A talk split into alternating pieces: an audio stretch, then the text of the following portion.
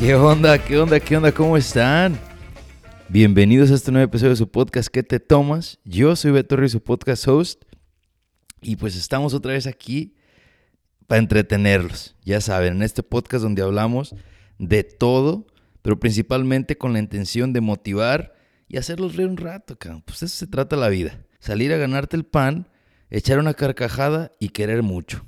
Prácticamente, ahí le resumí la, vida en, en tres pasos, pero pues aquí estamos de regreso. Fíjense que este es un episodio especial porque pues es prácticamente el comienzo de esta nueva temporada cuando en realidad, bueno, la temporada pasada nunca se acabó porque de hecho no ha habido temporadas, pero este es el comienzo de algo nuevo porque fuera de la entrevista que hicimos hace poco con Eder, eh, esta es la primera entrevista que, que, voy a hacer ya enfilada lo que va a ser, pues, qué te tomas en estos tiempos del COVID, ¿no? Vamos a empezar a hacer entrevistas por Zoom, las que se puedan en persona pues estamos, la verdad, contentos porque pues esta entrevista que tuvimos nos sentamos a platicar con nada más y nada menos, redoble, no tengo tambor, pero nos sentamos a platicar con Luis Sandoval. Luis es un actor, activista, reportero galardonado para Univisión actualmente. Él eh, trabaja en Despierta América, uno de los programas más importantes de la mañana a nivel nacional, cabrón. Así que, pues súper emocionados, pero aparte de que es todo eso, mi compadre es un chingón y es inmigrante, ¿no? Así que nos sentamos a platicar con él y entre las cosas más importantes de las que hablamos está, hablamos de la importancia de lo que es tener los pies sobre la tierra, saber qué es lo que queremos, hacer las cosas con humildad y con ganas de verdad de ayudar a las demás personas, pero ante todo, recordar que no siempre vamos a estar arriba. Así que tenemos que aprender a disfrutar las pequeñas cosas que nos ofrece el día a día y así también saber que pues que la vida se acaba. La vida se acaba y tenemos que meterle bonito para lograr lo que queremos. Así que aquí les dejo la entrevista con mi compa Luis. Espero la disfruten tanto como yo la disfruté. La verdad aprendí un montón platicando con Luis. Ya saben, compártanla con más gente que, que crean que les va a gustar. Es la única manera en que crecemos y estamos aquí para quedarnos. Así que disfruten y nos escuchamos el siguiente episodio. Luis, bienvenido a ¿Qué te tomas? ¿Cómo estás? Muchas gracias, Beto. Bien, bien, buenas tardes. Salud. Ah, mira, yo de hecho no, no, no me la he llenado, aquí me la, la, tenía lista. Según le iba a tomar una foto y, y se me pasó aquí, estaba preparándome. Pero bienvenido, carnal. La verdad, estoy muy emocionado de que, de que hayas dicho que sí a, estar con nosotros. Como te comenté, te he visto en la tele muchas veces y en el momento en que pues, conecté con, con, con Eder, como sabes, hace tiempo, y estaba escuchando sus, sus episodios y en un momento me encontré con uno, contigo y me di cuenta que eran muy amigos, así que dije, ¿sabes qué? A lo mejor este, puedo conectar y aquí estás. Gracias, de verdad. No, hombre, gracias a ti por la invitación.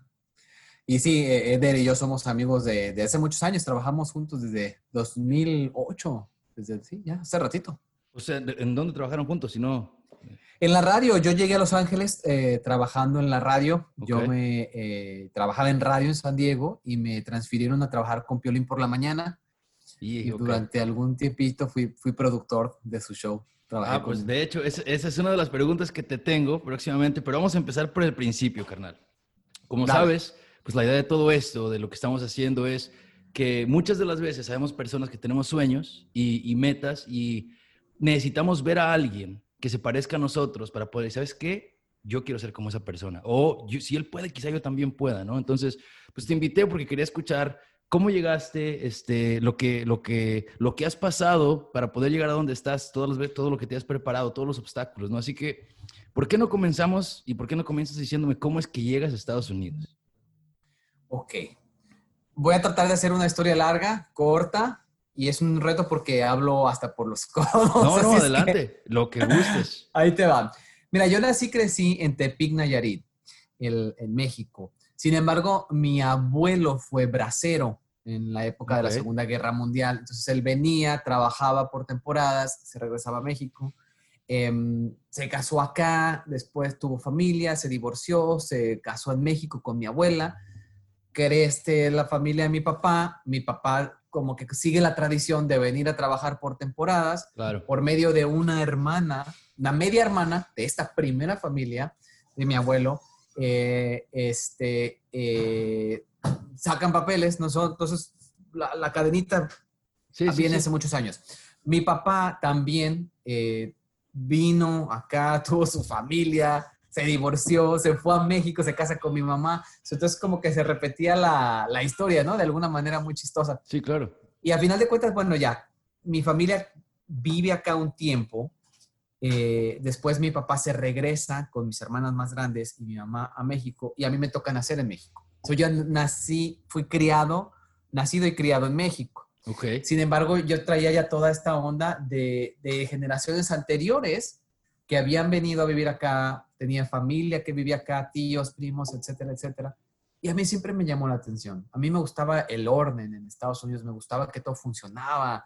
O sea, imagínate, Tepic en aquel entonces, en los años 80, pues era bien diferente. Ya no había, no había chocolates, no había no, M&M's, no había... Sí, claro. Sí, sí, sí, sí. Sí, o sea, estás hablando, no había McDonald's, no había nada de eso, ¿no? Entonces, cuando yo venía a Estados Unidos decía, wow, cuando sea grande me voy a venir a vivir para acá. Claro. Gracias a Dios teníamos papeles, porque te digo, tantas generaciones.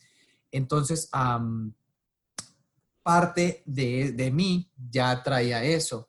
Y otra parte también es que eh, yo, yo siempre quise trabajar en la tele. Okay. Y cuando veía la televisión en México, me daba cuenta de que las personas no se parecían a mí los actores, los presentadores de televisión eran altos, güeros, ojo verde, ojo azul.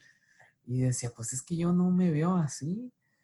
Entonces, cuando venía acá de vacaciones y veía la tele hispana aquí en Estados Unidos, yo veía otro tipo de caras, yo veía gente más morena, yo veía otro tipo de cuerpos. Y entonces, no sé, como que mi lógica me dijo, pues, maybe en Estados Unidos la puedo armar en la tele, porque México está muy cañón. Qué loco, ¿no? Siendo mexicano. Claro, claro, claro. Así que bueno, para hacer la historia corta, a los 18 años, cuando termino la preparatoria en México, me vengo a estudiar la carrera de licenciado en comunicación en Tijuana. Uh -huh. eh, y durante ese tiempo eh, trabajé en San Diego, cruzaba sí. todos los días, vivía, también trabajaba en Estados Unidos, iba a la escuela en, en Tijuana. Entonces viví entre los dos, entre los dos países durante muchos años. Después eh, pues ya me harté de cruzar, me vine a vivir a San Diego, luego me vine a vivir a Los Ángeles y aquí estoy. Y dices que, que entonces tú, tú naces y crees en México, o sea, tú estás, tú, tú, tus, pues como se puede decir, como, pues básicamente tus valores y quién eres se forman en México, ¿no? Lo que, te digo, la, la, la, razón por la que te pregunto esto es porque muchas, yo crecí en México, también de hecho me vine a vivir a los Estados Unidos cuando tenía 17, con mi familia. Muy parecida a la historia, mi abuelo también fue bracero, este y igual mis papás, mi, mi papá y su familia, pues eh, pudieron arreglar, ¿no? Como se dice. Y, y de ahí siguió la cadenita. Y, igual que tú, yo decía, venía de vacaciones, cabrón, y me acuerdo que se me hacía algo muy chingón, como de película, por así decirlo, ¿no? Y cuando yo llegué, de hecho, en algún episodio lo mencioné, que pues yo había venido de vacaciones, he ido a Disney, quizá a Las Vegas con mi, con mi familia, y venía, iba con mis primos, patinetas, este, juegos de Nintendo, pasaba El Señor de las Nieves, ¿no? Y todas esas cosas de película. Y me acuerdo cuando recién me vine, yo dije, no, pues yo juego fútbol, yo voy a llegar a la high school, me van a dar mi varsity jacket, va a haber cheerleaders, este, voy a tener un locker y toda esta onda de high school musical que sí. en realidad no pasó, pero pues sí, es esa idea, es esa onda que, que, que uno quiere estar acá, ¿no? Entonces tú llegas aquí, uh, terminas la, la universidad en, en Tijuana. Uh -huh. este, y en cuanto terminas, ¿te vienes para los Estados Unidos? No, no, o sea, viví, te digo, entre los dos países sí, muchos sí. años. Entonces, eh, cuando terminó, justo cuando terminó la universidad, al, a los dos meses, algo así, eh, agarré trabajo en Univisión Radio, en San okay. Diego. Entonces me aventé otro ratito entre los dos, o sea, vivía, viví en Tijuana un tiempito, luego eh, ya me harté de cruzar todos los días y me fui a, a, a San Diego, ya trabajando en la radio. Y, y cuando, y, y la, la, razón por la que voy a preguntar esto es porque muchas de las veces este, se piensa que uno está en un lugar o que personas están en un lugar y que solamente llegaron ahí por arte de magia, ¿no? Entonces, me gustaría preguntarte, cuando tú empezaste a trabajar aquí, que ibas y venías todos los días eh, a uh -huh. Estados Unidos y a México, ¿estabas trabajando ya en comunicaciones? No, no. No, no, este, mira, yo tengo desde los 11 años con la idea de que iba a trabajar en la televisión. Entonces, desde los 11 años comencé como que a dar los pasos a llegar a lo que algún día, a lo que era mi sueño y que algún día quería que fuera realidad, ¿no? Claro. Entonces, comencé a prepararme en, distintas, eh, en distintos ámbitos y, eh, y finalmente cuando termina, trabajé durante cinco años en el Pollo Loco, porque ese Ah, se me cura porque hasta Chingón. ahorita se hace, yo sé hacer cortar pollo y hacer burritos y ensaladas y todo. Entonces, durante los cinco años de la carrera trabajaba en el Pollo Loco y te lo juro que a veces decía, ay, voy a trabajar aquí toda mi vida, mis sueños, qué loco. Pero a final de cuentas estaba estudiando la carrera y yo sabía que pues tenía que, yo tenía que trabajar para mantenerme porque Claro. mi familia pasó por un momento difícil económicamente y desde los 18 yo me mantengo a mí mismo. Entonces, no había de otra. Tenía que trabajar, ¿no? Obvio que trataba de conseguir trabajo en, la radio, periódico, televisión, pero pues jamás se dio nada. Yo creo mucho en el universo y en Dios y en que los tiempos son perfectos y que las cosas se alinean en el momento adecuado. Y después de haber trabajado cinco años en el, en el Pollo Loco, un día me dan la, la oportunidad, un, un chavo que conocía, que trabajaba en la radio, me dice, ¿sabes qué? Hay un festival de 5 de mayo. Andan buscando gente que ayude a, re- a- a repartir flyers y a poner pósters. Y dije, esta es mi oportunidad. Y me fui ese día. Para a Univisión Radio, ya. En Univisión Radio en San Diego. Sí, usualmente es, es um, promociones, les llama, ¿no? Esa, esa posición. Exacto. Que prácticamente es, es- Bueno, yo, yo lo veo así porque así me lo habían planteado a mí. Era, es como... Es un trabajo, pero es al mismo tiempo como una internship pagada porque estás aprendiendo todo lo que tiene que ver con la radio, ¿no? Sí, bueno, es un trabajo, es un trabajo. Y este, pero sí, definitivamente es como, es una puerta. Sí, desde el principio. que- de- exacto. Hay gente que tiene muchos años, porque es divertido, a final de cuentas es padre, porque estás conviviendo con el público, con los Claro. lectores. Tú eres el que da los boletos, ¿no? Que estás en la calle y estás afuera y, ah, estamos aquí en el supermercado Márquez y véngase. Qué chingón. Exactamente. Sí. Entonces empiezas y, y cuando empezaste en, lo- en el- tu primer trabajo de, de radio, fue desde el principio con, con Piolín, lo mencionaste al principio y te quería preguntar de eso. Eh, sí, Traba- comencé en Univisión Radio San Diego, eran dos estaciones que antes se llamaban, una se llamaba Viva y la otra se llamaba, creo que es la nueva, igual que acá en Los Ángeles, la nueva. Una regional y otra era pop, después se hizo Recuerdo, que son como canciones más viejitas. Y entonces trabajaba en estas estaciones como asistente de promociones. Eh, había otros shows y después de haber trabajado como un año, no, An- a- dos años yo diría, ahí, eh, se hubo cambio de programación, cancelaron el morning show Y entró Piolín a San Diego. Entonces, eh, con este cambio, eh, se da la oportunidad de que el jefe de Piolín, de las estaciones de Piolín, se va a vivir a San Diego y él hizo su base en donde yo estaba, en esa oficina. Entonces, hubo un día que se abrió una posición y una amiga mía quería aplicar para esa posición y le pregunté a este jefe, que tenía su oficina ahí, dije, oye, mi amiga quiere, quiere aplicar. Me dijo, ah, sí, me dio sus datos, que escribe a fulano. Mi amiga vino a Los Ángeles, entrevistó, no la contrataron, no era the right fit, no, no era la candidata adecuada. Y me dice, este jefe me dice, oye Luis, ¿y por qué no aplicas tú? Yo dije, pues, pues no, pues no, no era para mí el trabajo, era para mi amiga. Me dijo, güey, tú eres perfecto para esta posición, porque sabes esto, eres bien movido, que esto, que el otro. Y dije, pues va. Y así, te lo juro, güey, vine, eh, me dijo eso un día, le hablé a, mi- a una amiga que es la presentadora de televisión también, Chiqui Baby, que era, éramos roommates en aquel tiempo en San Diego, Wow. ella trabajaba también en la radio, le digo, Stephanie, me ofrecieron eh, eh, esta posición, que esto y que el otro. Me dice, pues claro que diles que sí, volada, tonto, ¿cómo vas a decir que no? Ajá, le digo, pero es moverte a Los Ángeles, vete ya, o sea. Y dije, ok, so vengo, me entrevisto, cuando llego al, al, ese mismo día, vine a Los Ángeles, me entrevisté, me regresé en el tren, cuando llego a San Diego ya tiene una oferta de trabajo. Wow. Así de que... De, momento. Así fue en caliente, me dicen, ¿y cuándo, cuándo eh, te puedes presentar? Y yo, pues es que no sé, ¿cuándo quieren que me presente? ¿Puedes venir la próxima semana? Y yo así como que, espérenme, güey, que cambiase de ciudad. Era un jueves, güey. Y dije, no, no puedo porque no puedo dejar a la gente de San Diego así votados, ¿no? Pero fue un cambio bien rápido. Así que me dijeron, "¿Ya ¿está lista la posición? ¿La tomas?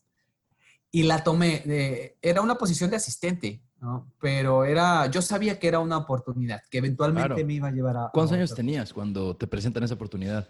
27. Perfecto, porque no sé qué año haya sido, la verdad. quizás hace 12, 13 años. O...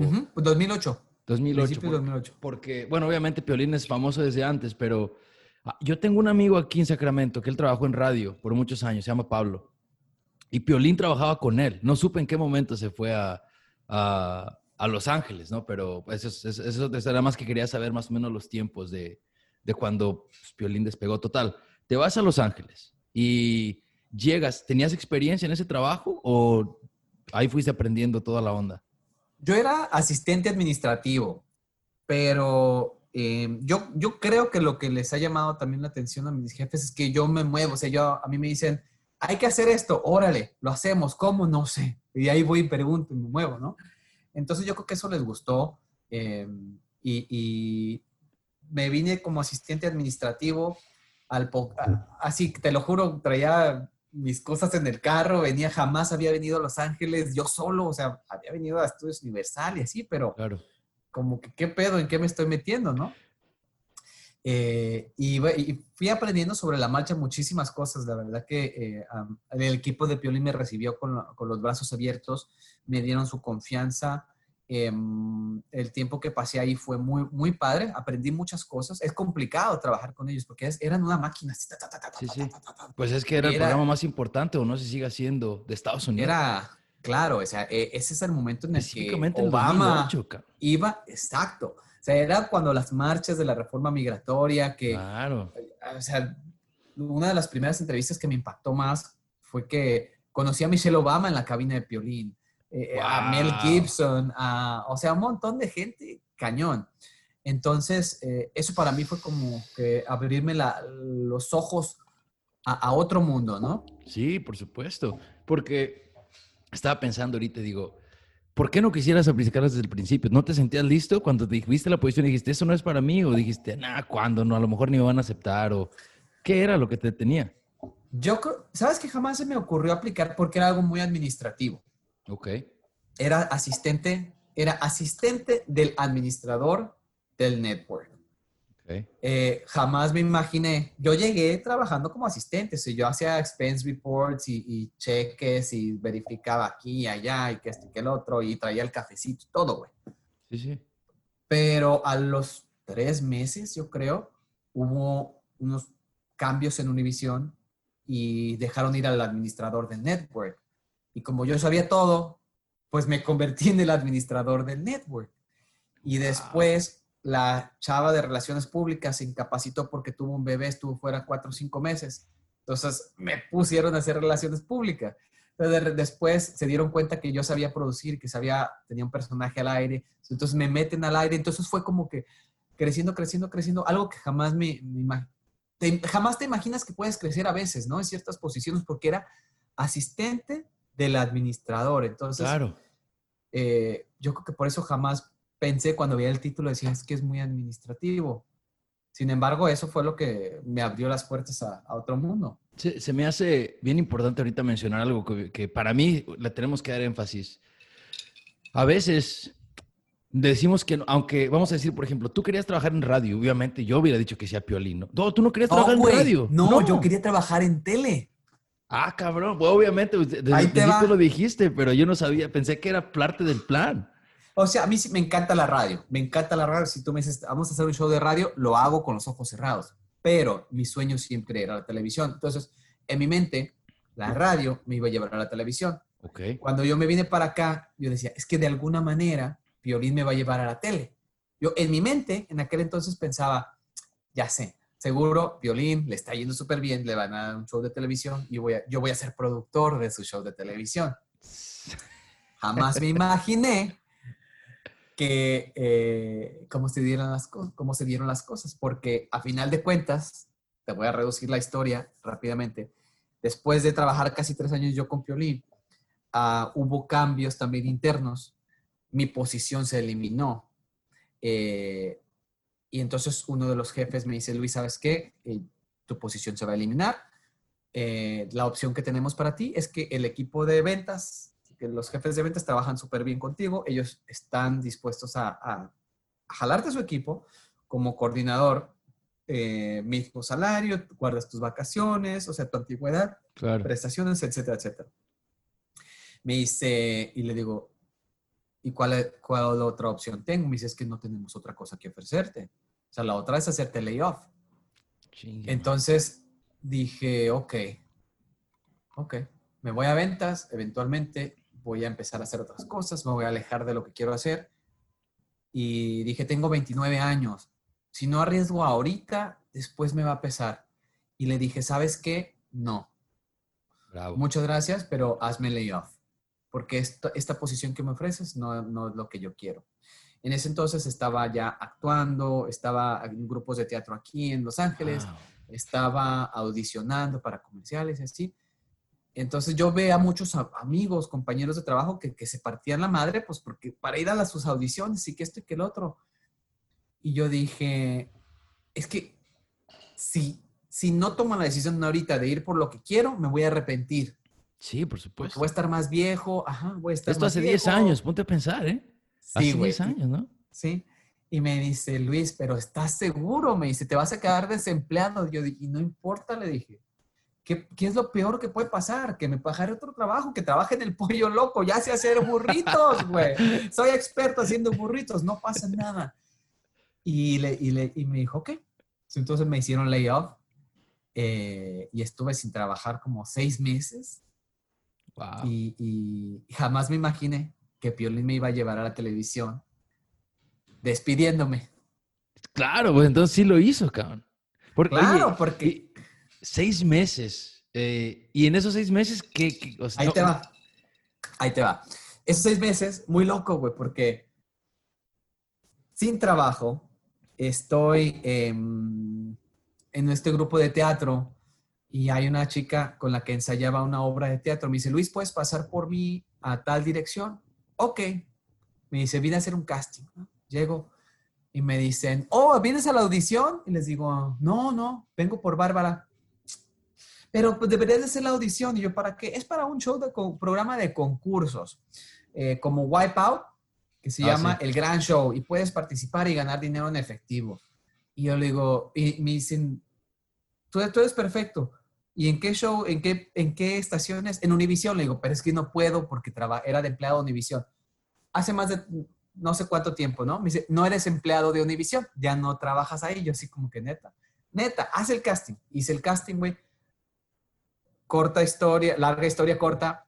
A las tres semanas me mandan a Miami a hacer este show, de concursos. Era hacer, o sea, locuras, como el gran juego de la OCA, sí, sí, sí, sí. Este tipo.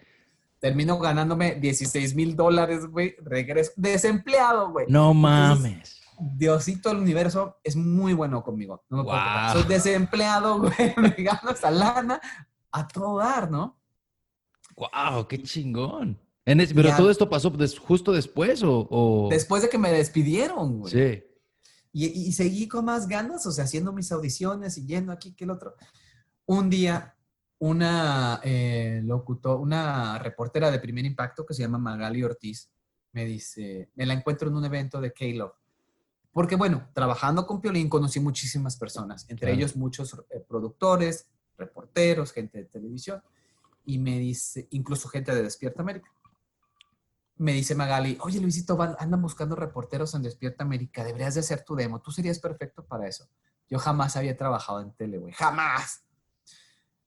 Y le dije, ay, pues sí, sí quiero, pero pues es que no sé, que esto y que el otro. Espérame. Manda un texto y me dice, ya quedó todo listo. David Valadez, que es reportero del Gordo y la Flaca y, camarógrafo, me dice, David Valadez te va a hacer tu demo, habla con él mañana y se ponen de acuerdo. Así. De volada te lo arregló. De volada en caliente. Y yo también conocí a David, entonces todo se dio de una manera tan, tan padre, güey, que bueno, a final de cuentas hago mi demo cagado de miedo porque jamás había hecho. o sea, viste televisión de la, la prep, no la universidad, pero pues es la universidad. Hago mi demo, lo mando a Despierta América.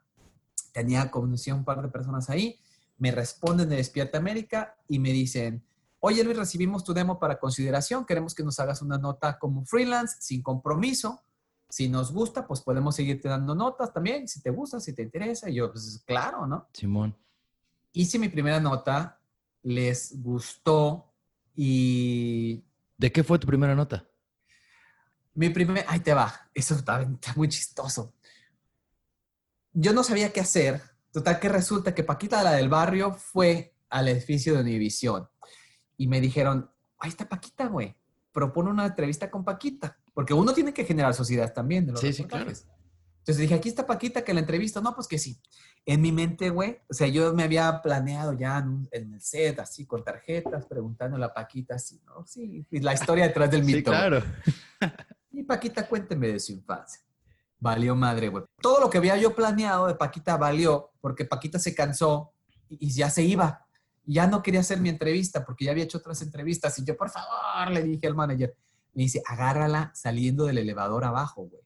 Si llegas con la cámara y el micrófono, este, no te va a decir que no. Ah, a huevo, pues prácticamente pues, tenías que interceptarla. Al, así, en caliente. Y pues mi primera entrevista, güey, así como que, ¿cómo va a ser esto mi primera entrevista? Total, que bueno. Sale Paquita y yo la agarro. Paquita, ¿cómo está? Que jajaja, que bla, bla, bla. Total que Paquita buena onda, me alburea, nos reímos, ah, que este, que el otro, punto. Pero tenía un pedacito nomás.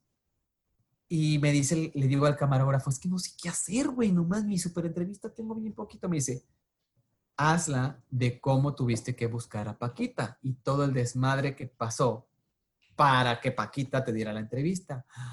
Ok, y se me ocurrió, hicimos algo súper chistoso, cámara rápida, corriendo, bajando, subiendo escaleras, había unos mariachis. Todo esto después.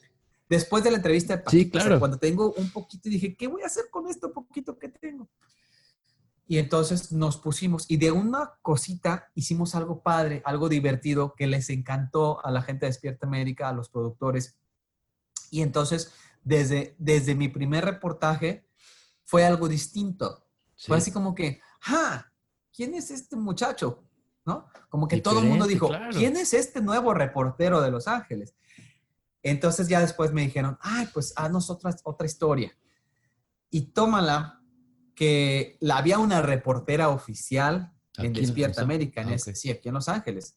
Entonces, esa reportera se incapacitó, estuvo incapacitada por nueve meses. Entonces, pues no había nadie y empezaron a decir, ay Luis, haznos esto, haznos esto otro. Ahora vete aquí, vete allá, vete, cosas que jamás en la, vida, en la vida había hecho. Me tocó ir a, buscar migrantes con Ángeles del Desierto, allá en la frontera de México. Me tocó ir a una base militar en Camp Pendleton. Me tocó entrevistar a Jim Carrey, a Penélope cosas, no. a ir a las rojas. O sea, me tocaron hacer tantas cosas y tan diverso el primer año de mi carrera.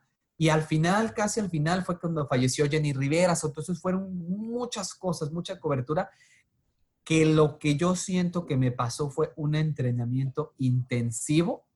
Por supuesto. En televisión, ajá. Y que, mm, que de alguna manera Dios eh, puso a las personas correctas en mi camino para que me pudieran enseñar, o sea, para poder aprender a hacer las cosas, porque si no hubiese tenido, eh, pues ahora sí que el apoyo y la confianza, pues no, no hubiera hecho nada. Ahí te, ahí te va algo que, que escuchándote, porque la neta esto está súper chingón y y comprueba algo que, que nos cuesta mucho trabajo entender a los latinos, especialmente cuando llegamos de otros países, es la cultura del networking aquí en Estados Unidos. A veces eh, lo he platicado, de hecho lo, lo, tengo como, como episodio, nunca lo he hecho, pero lo he pensado, digo, ¿por qué no hablamos de esto? Y es que, ¿sabes algo que pasa? Que tenemos miedo o somos muy orgullosos de ir a decir, oye, ¿sabes qué? No sé hacer esto, ¿me ayudas? Oye, ¿sabes qué? Quisiera trabajar ahí. ¿Cómo le hiciste tú para llegar a ese lugar? Oye, carnal, ¿tienes chance de tomarte un café? O sea, es, esa idea de, de que otras personas pueden ayudarnos a llegar donde tenemos que estar. Mira, por ejemplo, contigo, escuchando tu historia, la persona que conociste te puso en línea para que alguien te ayudara a hacer un demo, que tú ni idea tenías de cómo hacer un demo, esa persona te ayudó. O sea, son todas estas cosas que tenemos que darnos cuenta como que aquí no estamos solos, ¿sabes? O sea, tenemos que, que, que hay manera de que hay gente que nos quiere ayudar, es nada más no tener miedo y quitarnos esa idea de que la gente está para ponernos el pie. ¿Sí explico? O sea, pensarlo de la manera al revés, que está para hacernos el paro. Y tengo una duda de algo. ¿Cómo se hace un demo de televisión? O sea, porque de radio ya no nos han explicado alguna vez, pero de televisión ni idea de cómo vaya. es... sorry, mi perro. No, está bien. Eh, igual eh, que radio, ¿no? O sea, en este caso yo jamás había hecho una entrevista, jamás, no tenía nada de material ya hecho, entonces me inventé. Me puse en diferentes lugares con diferente ropa, haciendo como que estaba dando distintos reportajes.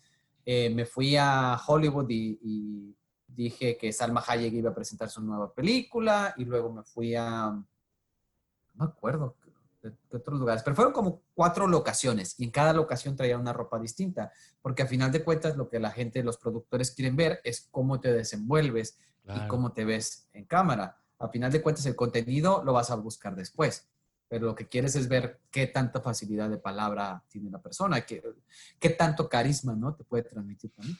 Qué chingón. Oye, hace rato que me, que me mencionaste eh, que eras muy movido y que por eso eso te abrió muchas puertas y que estás siempre ah, ya, aprendí cómo hacer esto, déjalo, aprendo a hacer esto, ¿no? O sea, quizás algo muy de Nayarit, porque obviamente todos, ¿no? Todos tenemos que, ser movidos y ser chingones en ese aspecto, pero tengo un amigo que te va a platicar una historia. Uno de mis mejores amigos es de Nayarit. Jorge, un saludo a mi compa Jorge. Y me acuerdo cuando yo... ¿Durán? ¿Cómo? ¿Durán? ¿Jorge Durán? No, se llama Jorge Martínez, es aquí, en, Woodland vive, pero total, el vato empiezo a trabajar en la Secretaría de Estado como interno. O sea, yo nunca había hecho una internship ni nada. Y nunca había trabajado en oficina. Yo siempre pues, trabajé pues, en el campo y trabajé eh, de todo en restaurantes como 10 años. Y cuando empiezo a trabajar en oficina, me daban mi trabajo y me lo comía, de volada lo acababa porque era como que la idea de que hay que acabar, ¿no? Entonces un día me manda un mensaje y le digo, güey, pues ya acabé mi trabajo, me quedan dos horas, no sé qué hacer. Me dice, no te quedes sentado, ve por una escoba y ponte a barrer la oficina, ponte a limpiar las ventanas. Dije, no sé si lo dijo en serio, cotorreando, pero se me hizo muy cura, pues, porque usualmente es la mentalidad que lleva uno, ¿no? Oye, ya caí con mi trabajo, ¿qué más voy a hacer? Y obviamente, pues en la oficina no me puse a limpiar porque quizá no hubiera sido tan, tan apropiado, pero es cierto, es, es cierto eso que me dices, que entre más movido, eh, más lejos llegas. Entonces, estuviste nueve meses de freelance con Univision y nueve meses en chinga. Estuve, sí, primero fue como freelance y luego después eh, había una posición de productor part-time que la modificaron para poderme contratar como part-time, entonces la cambiaron a reporteros, entonces era reportero part-time y luego después ya me contrataron full-time en Despierta y a la vez, ese mismo tiempo, se dio la oportunidad también de trabajar en otro show que se llamaba Lánzate. Em, estábamos en Unimás y eh, eh, entonces durante casi cinco años tuve dos trabajos, O sea, estaba, estaba pesadito porque cuando comencé Lánzate era en vivo de 7 a 8 de la mañana por Unimás.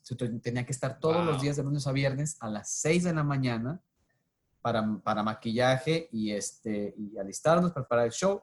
Como a las 9 de la mañana yo ya me, me presentaba a trabajar en Despierta Américas. Entonces había veces que llegaba a las pinches 10 de la noche y así como que ya tengo sueño. Un, show que es en vivo así, o llegas a las 6 y desde las 6 que llegas te las inventas, llegas y a ver, porque pues es que es en vivo, no hay de que... o sea, te tienes guion, entonces ya, ya está todo como que preparado, ya los ah, productores eh, la noche anterior ya prepararon todo o más temprano, entonces ya llegas y lees lo que vas a presentar, ok, qué invitados tengo, qué es lo que tiene, quién, quién, qué esto, qué el otro. Y en muchas ocasiones el contenido se prepara el día antes. Ok, chingón. Sí, todas estas dudas te digo porque obviamente yo veo tele, hay programas que pues me gustan y nunca pues he tenido a nadie que le pueda preguntar así directamente y cómo se prepara esta onda. Hay un programa que se llama, ay, perdón, se llama iNews y es como la Biblia. En este sistema de cómputo nosotros ponemos eh, eh es la misma línea cada minuto del show y te en, en, cada, cada conteo va a una línea y te dice qué es lo que va a estar pasando, ¿no? Qué tipo de imágenes de apoyo lleva, cuáles son los supers, los, gráficos, si vas a poner música, si vas o sea, todo eso está pasando al mismo tiempo, mientras tú estás prácticamente o leyendo... Ay, cabrón. Sí, es, son muchos elementos.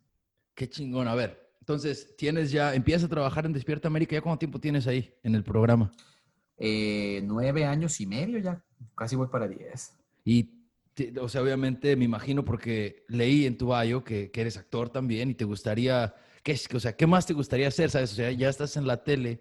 ¿Tienes alguna otra meta chingona que, quieras hacer en los próximos años? Sí, mi, mi, fíjate que me costó trabajo como que visualizarme más allá, porque toda mi vida me visualicé llegar a este momento de la vida, ¿no? Estoy súper agradecido, estoy súper contento. Sin embargo, pues como que uno siempre quiere seguir creciendo, quiere seguir aprendiendo, ¿no? Haciendo otro tipo de cosas. Mi sueño em, en este momento es poder crear más productos, poder producir em, productos televisivos, audiovisuales, audiovisuales, audiovisuales, audiovisuales, puede ser para distintas plataformas y no importa, o sea, que yo no sea la cara, sino también como productor ejecutivo. Me considero muy buen productor de televisión. A veces como que tengo conflicto, digo, eh, es que soy mejor productor que talento al aire, pero no, me gusta como el ego, ¿sabes? Sí, claro. Entonces, este, quiero producir, te digo, contenidos. Quiero, ah, también me, me, encantaría tener mi propio show de televisión. Ser yo, el, así como pues, el que te da las noticias, hacer entrevistas, pero otro, como que hacer otro tipo de, de noticias, no tan claro. hardcore. Hay, hay, un show que me gusta mucho, que es como muy relajado, que se llama ¿Qué te tomas? Y... Ah, órale. no, no, no. Lo he escuchado. Sí, sí, es bueno, es bueno. No, oye, uno de tus semis te lo ganaste como productor, ¿no? Como mm. por producción. Despierta América. Ajá. el show ganamos en dos, en dos ocasiones hemos ganado y, y, y sí. Nos Llegas, toca todos el Emmy. ¿Qué se siente? O sea, tú desde los 11 años siempre has querido trabajar en tele y, obviamente todos tenemos un montón de sueños. Tú me dijiste hace rato que ahorita estás donde te visualizaste. No, lo que tú querías, ahorita estás ahí. y, o sea, ¿qué, ¿cuándo te diste cuenta y dijiste, ah, cabrón, aquí estoy, ya? O sea, ya lo cumplí. En muchas ocasiones, o sea, te lo juro que a veces voy en mi carro, güey, me pasa seguido, güey, que voy en el carro y empiezo a llorar. Porque me emociono, güey, o sea, es más, ahorita me, acuerdo y me emociono, ¿no? Porque me entra como mucho agradecimiento con, la vida, con Dios, que digo, wow, no mames. Cuando vas en retrospectiva y, te imaginas en ese morro de, de 11 años, es cuando digo, no mames, güey. O sea, estás viviendo lo que querías y me pasa seguido, güey. O sea, me pasa ahorita, me pasó, eh, lo tengo súper claro. Una de las primeras entrevistas con actores de Hollywood eh, fue con Jim Carrey. Y de repente me meten a hacer la entrevista y yo o me siento con Jim Carrey con tres cámaras, o sea, la publicista del, ajá, los chorrocitos publicistas y que los camarógrafos y, y en ese momento así como que, no mames, güey, soy yo estoy aquí, ¿no? Entonces, son, son muchos momentos en los que, me cae el 20 y que digo, wow, ¿a poco estoy haciendo esto? ¿A poco conocí a fulano? ¿A poco fulano me dio su teléfono celular, no? O a poco, este, no sé, pues la otra vez que me tocó hacer una entrevista con Brad Pitt y este, este ¿cómo se llama el productor de, ay cabrón? Es Brad Pitt, Leonardo DiCaprio, Brad ah, Pitt, Leonardo DiCaprio y... Quentin ah, Tarantino. Quentin Tarantino. Sí. Entonces, estabas, hay una foto y todos juntos. No mames. ¿Qué pedo? O sea, eres el morro de Tepic. Sí, güey. Oye, qué perres experiencias, la verdad. ¿Sabes qué es lo más chingón? Que, que aún así seas así de a toda madre, güey. Haces algo que estoy admirando, o sea, obviamente nos conocimos por mensaje y te había visto, ¿no? Y te ves bien a toda madre en la tele. Pero mucha gente se ve bien a toda madre, pero después platicas y no es lo mismo. Y tú aquí estás, con los pies en la tierra, cotorreando y, neta que qué chingón. O sea, si te admiraba por lo que has logrado, ahora te admiro como persona. Neta, y estoy seguro que las personas que están escuchando van a estar en el mismo lugar porque, cabrón, humildad es lo más chingón. Yo pienso que, ¿sabes qué? Las, todas las cosas que te, están, que te han pasado y que, y que estoy seguro que vas a lograr tiene mucho que ver con esa parte de ti. O sea, ya se enojar a tu perro, se me hace, ¿eh? No, pero tiene que ser, ha de ser con esa parte porque las ayudas a esas personas con, con gusto. ¿Sí me entiendes? O sea, que sabes que, que van a estar ahí, cabrón. No sé cómo explicarlo. Es. Es que mira, Beto, yo creo que tienes que hacer todo de corazón, güey. A final de cuentas, porque la vida da muchas vueltas. Y ahorita estás aquí, pero luego estás aquí y a lo mejor después estás aquí.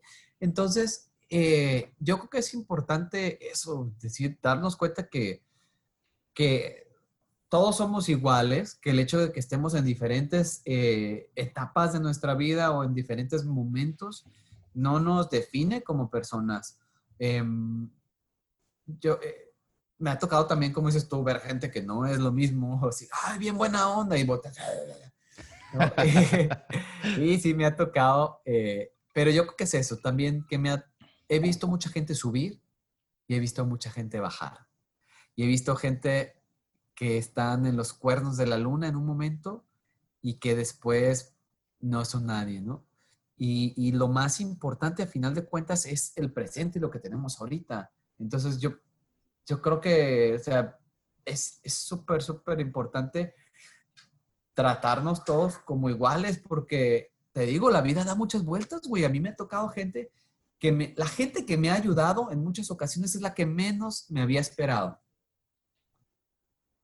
Entonces, la gente que te da la mano a crecer personal o profesionalmente, muchas veces es la gente que menos te imaginaste. Wow, y wow, qué chingón, qué, qué...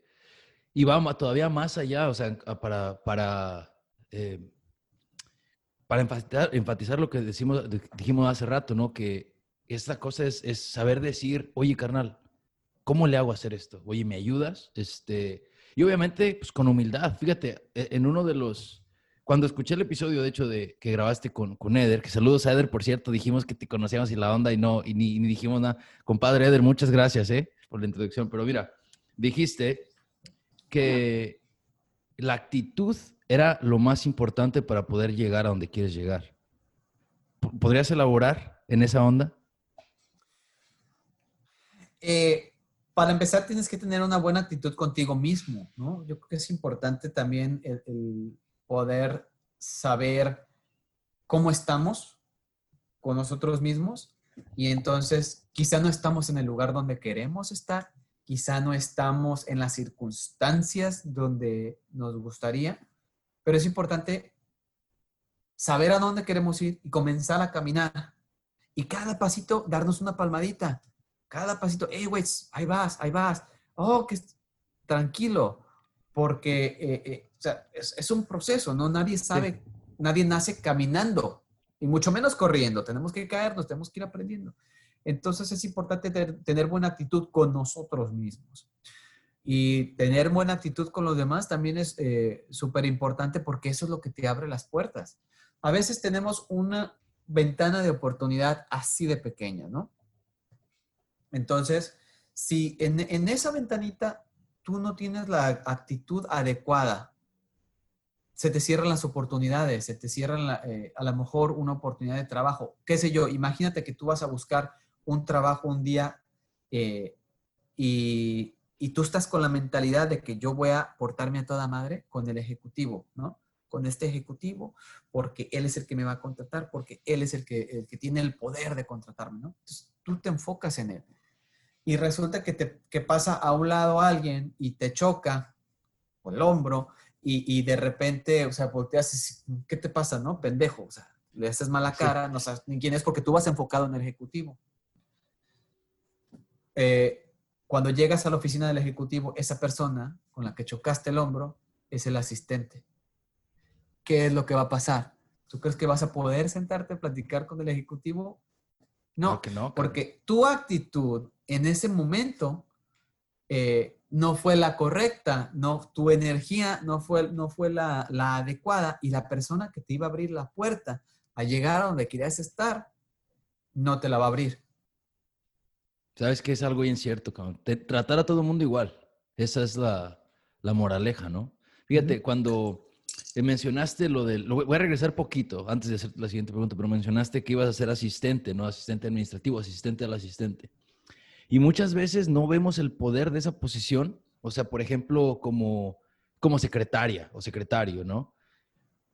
Puta, loco, esa persona es la que ve quién entra, la que ve quién sale, la que ve quién viene, la que está en horarios, o sea, esa posición tiene, no solamente tiene un montón de posibilidades para llegar a otras partes, pero es como, es, no sé, yo lo leí en un libro hace tiempo, este, porque mucha gente le dice que no, no, y decía, esa posición es de poder. Y, creo que tiene razón, ¿no? O sea, basado en tu, experiencia.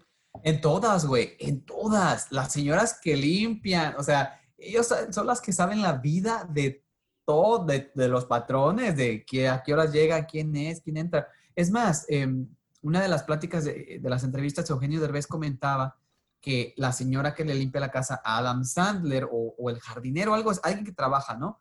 E, en la casa de Adam Sandler, fue quien le dijo de Eugenio Derbez a Adam, que, le, que dijo, oh, ah. este es muy conocido, muy mexicano, él había de invitarlo a sus películas o algo así.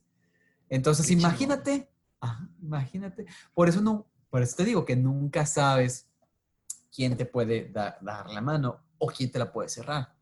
Siempre tienes que tener la actitud adecuada. Y también, o sea, a veces nos toca hacer chambas que no, no es lo que soñamos o no es lo que nos gustan, pero bueno, al final de cuentas, you gotta do what you gotta do.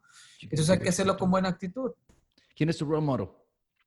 Eh, uno de, de, los que más me, me, gustan es Ellen DeGeneres y Jimmy Kimmel. Ok, chingón. Muy bien. Ambos. A Jimmy Kimmel a mí también me hace muy chingón. Janet, mi esposa, es este súper fan de Ellen. ¿Ah, sí? Sí, no, yo la veo diario por, por Janet. O sea, a veces pone videos de YouTube, los mejores momentos de Ellen DeGeneres. Ahí estamos los dos ah, viendo los videos. Qué chingón. ¿También sabes quién? Paco Stanley. Buena, sí. Sí, sí, old school. Sí, yo, yo estaba chiquillo cuando, cuando él estaba, pero sí, sí recuerdo de, de él. Fíjate, algo que, que quiero decirte ahorita. A veces pensamos que estamos tarde en nuestras carreras, ¿no? O sea, queremos, por ejemplo, yo cuando me gradué de la universidad, eh, que ya me gradué tarde, terminé como a los 25, 24, y yo, yo, yo pensaba en mi mente, decía, me voy a graduar, trabajé en restaurantes también, y cuando me gradué, bye, o sea, yo voy a estar ganando un dineral y, y esto y aquello, ¿no? O sea, yo pensaba, no solo, sentía que ya estaba tarde, a los 24, 25. Y, la razón por la que quiero decir esto, tú tenías 29 y no sabías ni qué pedo, o sea, no sabías que ibas a estar donde estás ahorita, cabrón. O sea, 10 años después tomó entonces a los chicos y a las chicas que nos estén escuchando y a las personas en general. Todo llega al tiempo que les tiene que llegar. Nada más tenemos que seguir trabajando a lo que queremos tener. O sea, no es nada más ser positivo y estarlo pensando y va a venir. No, ser positivo, estarlo pensando, salir a buscarlo y estar con personas que te pueden ayudar a llegar ahí, ¿no? Claro, o sea, es importante o sea, eh, actuar, ¿no? Es decir, ay Diosito, por favor, por favor, ayúdame, pero si no, no hace nada, pues, pues qué pex, ¿no? Sí. Este, y, y, también, como dices tú, rodearse de las personas adecuadas, porque si dices, no, pues sí, yo voy a armarla, voy a armarla, pero ¿qué pasa que tus amigos, se, todos son una bola de, de, flojos, no sé, de flojos o actitud negativa. Aquí lo decimos. O actitud negativa, güey, o que se, met, se la pasan fumando mota y nomás viendo la tele y la chingada. Pues, ¿cómo, güey? O sea, no, no, tienes que rodearte de gente que te inspire a ser mejor. Sí, 100%, estoy de acuerdo. Creo que muchas veces cometemos ese error, ¿no? Porque creemos que porque hemos estado con alguien mucho tiempo o porque, porque es familia o porque lo queremos mucho, significa que tenemos que estar escuchando la opinión o haciendo lo que ellos piensan que es mejor. Pero al final, más bien es salir y buscar, al, fíjate, algo que, que, yo les, yo intento al mismo tiempo hacerlo y que les recomiendo siempre a, mis, a, a las personas que trabajan con nosotros, que empiezan a llegar, los internos, es ve una posición de alguien que trabaje aquí, el que sea, que te guste, pero que de verdad te guste. Si no encuentras ninguna, termina tu internship y ve, busca una posición de alguien que de verdad te guste y siéntate con ellos e intenta ver si puedes hacerte lo amigo o que alguien que sea cercano porque así poquito a poquito pues, se te va pegando, aunque se escuche mamón, se va, uno empieza a aprender palabras diferentes, empieza a conocer gente diferente y esa es la gente que te va a ayudar, ¿no? O sea, salirle, salir de, lo, mismo. Y a veces te cuesta, cuesta mucho trabajo, porque es gente que quieres, pero a final de cuentas, cada quien está en diferentes etapas de, su, de su, vida y, pues a veces la, el universo, el destino nos junta en cierto momento porque es importante que estemos juntos en cierto momento, pero después crecemos y cada quien va por sus propios caminos y es importante reconocer eso, ¿no? Que algunas personas fueron muy especiales en algún punto de nuestra vida y eso no significa que tengamos que estar siempre con ellas si estas personas no son eh, positivas para nosotros, si no son ejemplos buenos para nuestro futuro o para, para llegar al, al, momento o a las circunstancias en donde queremos estar. Ya para terminar, carnal, te voy a hacer, me gustaría que, ¿qué le dijeras a los, a los morros que están llegando ahorita, a los chicos, chicos y chicas que están llegando, o que piensan que, que no se puede, que quisieran ser como tú? ¿Qué es lo que tienen que hacer?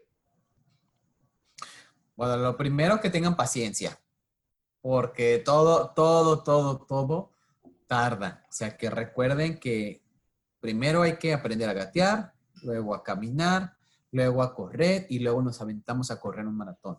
Y eso es algo que siempre los jóvenes, no solamente esta generación, sino muchas generaciones, queremos, queremos que todo pase rápido, rápido, rápido. Y más ahora con las redes sociales y que ves a los influencers y que, wow, explota, mil seguidores, mil millones de seguidores, bla, bla, bla. Y muchas veces esos mil millones de seguidores desaparecen porque lo que rápido sube, rápido, baja. Exactamente. Es importante, es importante tener una buena fundación. A final de cuentas, la experiencia que uno tiene es lo que te va a abrir las puertas también. No solamente el título, no solamente, ah, hice esto, no, sino el que sabes hacer, que has hecho esto una y otra y otra y otra y otra vez y hasta que lo haces con los ojos cerrados, es que dices, ah, ok, ya soy bueno en esto, ¿no? Como los atletas, como los deportistas. Es importante saber qué es lo que queremos, es importante saber dónde y en qué circunstancias nos queremos, nos queremos ver. también eh, a veces uno se imagina que eh, una posición nos va a traer felicidad o que el dinero o que una pareja nos va a traer felicidad y no, o sea, uno tiene que ser feliz consigo mismo, uno tiene que aprender a quererse a sí mismo para poder transmitir eso a los demás. Porque si yo no me quiero, ¿cómo, cómo voy a querer a, mi pareja o a mis hijos? O si yo, si soy, yo soy eh, depresivo, si yo soy, si yo no me valoro a mí mismo, si, si yo solamente enfoco mi felicidad en el trabajo, en el éxito profesional o, en la fama, qué sé yo. Em, si se acaba la, la fama es efímera, se va. Hoy, hoy trabajas en televisión chingón, todo el mundo te quiere. Se acaba tu trabajo, en seis meses no eres nadie. Nadie, la gente no te va a abrir las puertas que te abren ahorita. Tus amigos no te van a buscar. O sea, cuando no tienes lana, es bien poquita la gente que va a estar ahí.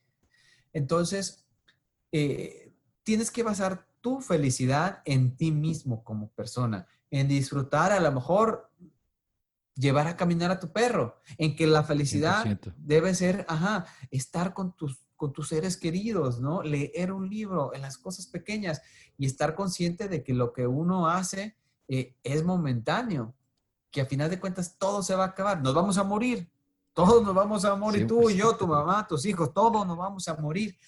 Así es que es importante disfrutar cada momento y disfrutar el, el lugar en donde estamos. Si dices, oh, es que estoy estudiando apenas, estoy en, un internship, disfruta este, ese internship. No sabes si te van a dar el trabajo, no sabes eh, si no te van a dar el trabajo. Disfruta ese, ese momento que tienes, disfruta eh, eh, lo, lo poquito o lo mucho que tengas y ve hacia atrás. Es importante mirar hacia atrás para poderse dar esa palmadita, porque a lo mejor ahorita, estás en un internship que planeaste hace cinco años y a lo mejor no es el trabajo que quieres, pero por lo menos has ido caminando en ese, en ese trayecto como tú lo planeaste y es importante que tú a ti mismo te felicites y te des, eh, o sea, que te eches porras porque no estás en la meta, pero ahí vas en el caminito. Qué chingón. La neta, ese último consejo también, muy bueno porque no, lo dices, voltea para ver hacia atrás donde estabas y dónde estás hoy, pero tú, tú dónde estabas atrás. Es, creo que es, es, es, estar en ti, centrarlo en ti, porque si estamos pensando dónde estaba mi amigo atrás y dónde está hoy, no, no, es tú, cabrón. Qué chingón. Muchas gracias, de verdad, eh, Luis, por estar con nosotros, cabrón, por, por todo este knowledge that you dropped on us ahorita. Este, te agradezco, te agradezco por muchas cosas, porque la verdad aprendí un montón acerca de, no solamente de trayectoria de ti como persona, porque me di cuenta que aparte de chingón, eres humilde y eres a toda madre, neta. Este, gracias por eso y gracias por los consejos, loco. Espero que, podamos seguir, ojalá que podamos colaborar más y poder este, motivar a más personas. Yo creo que que ya no sé ni qué creo, cabrón. Se me fue el train of thought. Pero sí, de verdad, muchas gracias. Este, ¿Algo más que quieras decirnos aquí en qué te tomas? Eh, ah, bueno, es importante también, y esto te lo digo de mi experiencia propia, se lo digo también a, tu audiencia, que estemos como los caballos, así, nomás para adelante, nomás para adelante, porque a veces volteamos a ver y ese voltear a ver nos atrasa, nos alenta, nos deprime, nos agüita, porque volteas a ver, como bien decías, cómo le está yendo a tu amigo. Pero mi amigo gana el doble que yo y fue a mí, y se graduó un año después de mí, pero ¿por qué? ¿Por qué no me valoran? ¿Qué esto y qué lo otro? Y es importante, te digo, uno mismo como caballito, ir nomás hacia enfrente, hacia enfrente, hacia enfrente, pensar positivo y hablar también positivo de uno mismo, porque las palabras es como magia. Tú decides si quieres que te den para abajo o que te den para arriba. Cuando dices, es que estoy muy feo, es que estoy muy gorda, es que estoy muy chaparro, es que estoy muy pendejo para esto, ay, soy muy malo para las matemáticas, soy muy mal administrador. Tú mismo estás cavando tu tumba. Ahí está. Entonces es importante eh, mantenernos en, positivo, leer, escuchar eh, cosas que nos levanten el ánimo Sí, y prepararnos sobre todo emocionalmente. Y eso yo es algo que, que siempre hago, porque no creas, también me da para abajo y me desespero y digo, ¿por qué? Sí. Pero es normal, es, es, importante estar eh, conscientes de eso, ¿no? De que a final de cuentas la vida es un juego y hay que saber jugarlo y hay que disfrutar y, y a final de cuentas pensar cuando me muera, ¿qué es lo que voy a querer haber logrado? Cuando me muera, voy a virar para atrás y decir, qué bien me la pasé, o decir, ah, tan pendejo, ¿por qué no hice esto? ¿Por qué no le dije a fulano o fulana que la quería? ¿Por qué no compré la casa que está? ¿Por qué no me animé a pedir el crédito? ¿Por qué no me animé a abrir mi negocio? ¿Por qué no me animé a pedir el trabajo? ¿Por qué no me animé a abrir mi podcast, a abrir mi canal de YouTube, a haber adoptado un perro? Es importante pensar en el momento en que nos, que nos muramos, muéramos, que nos muéramos, para poder vivir el momento. Wow, gracias, cabrón, de verdad. Ahí me tiraste como siete pedradas en esos cinco puntos que diste. este, compadre, neta, te agradezco. Este, y, y bueno, a todos los que están escuchando, este fue Luis Sandoval. Ya saben, ¿dónde te podemos seguir en redes sociales, Luis? Thank you, Beto. Arroba Luis Sandoval TV, en Instagram, en Facebook, en Twitter, en todo, todo, todo, todo. Ahí estamos en, contacto. Y también eh, en Despierta América, todas las mañanas a través de Univisión. Ahí estoy reportando desde Los Ángeles. Así que pues ahí me pueden sintonizar. Muchas gracias a ti por tu tiempo y, y por, por tu, ahora sí que tu conocimiento también. Thank you. No, pues qué. Gracias. Ya saben, compadres y comadres, escúchenos. Este, a mí pueden seguir en Beto Rizo-bajo. Si les gustó el episodio, compártanlo, mándenselo a alguien que crean que les va a gustar. Este, y déjenos por ahí eh, en, iTunes algún review. Síganos en, uh, Spotify. Y pues bueno, nos escuchamos el siguiente episodio. Abrazo. Y si, y si no les gustó, mándenselo a alguien que les cae gordo. Ah, exactamente. Mándenselo a un enemigo.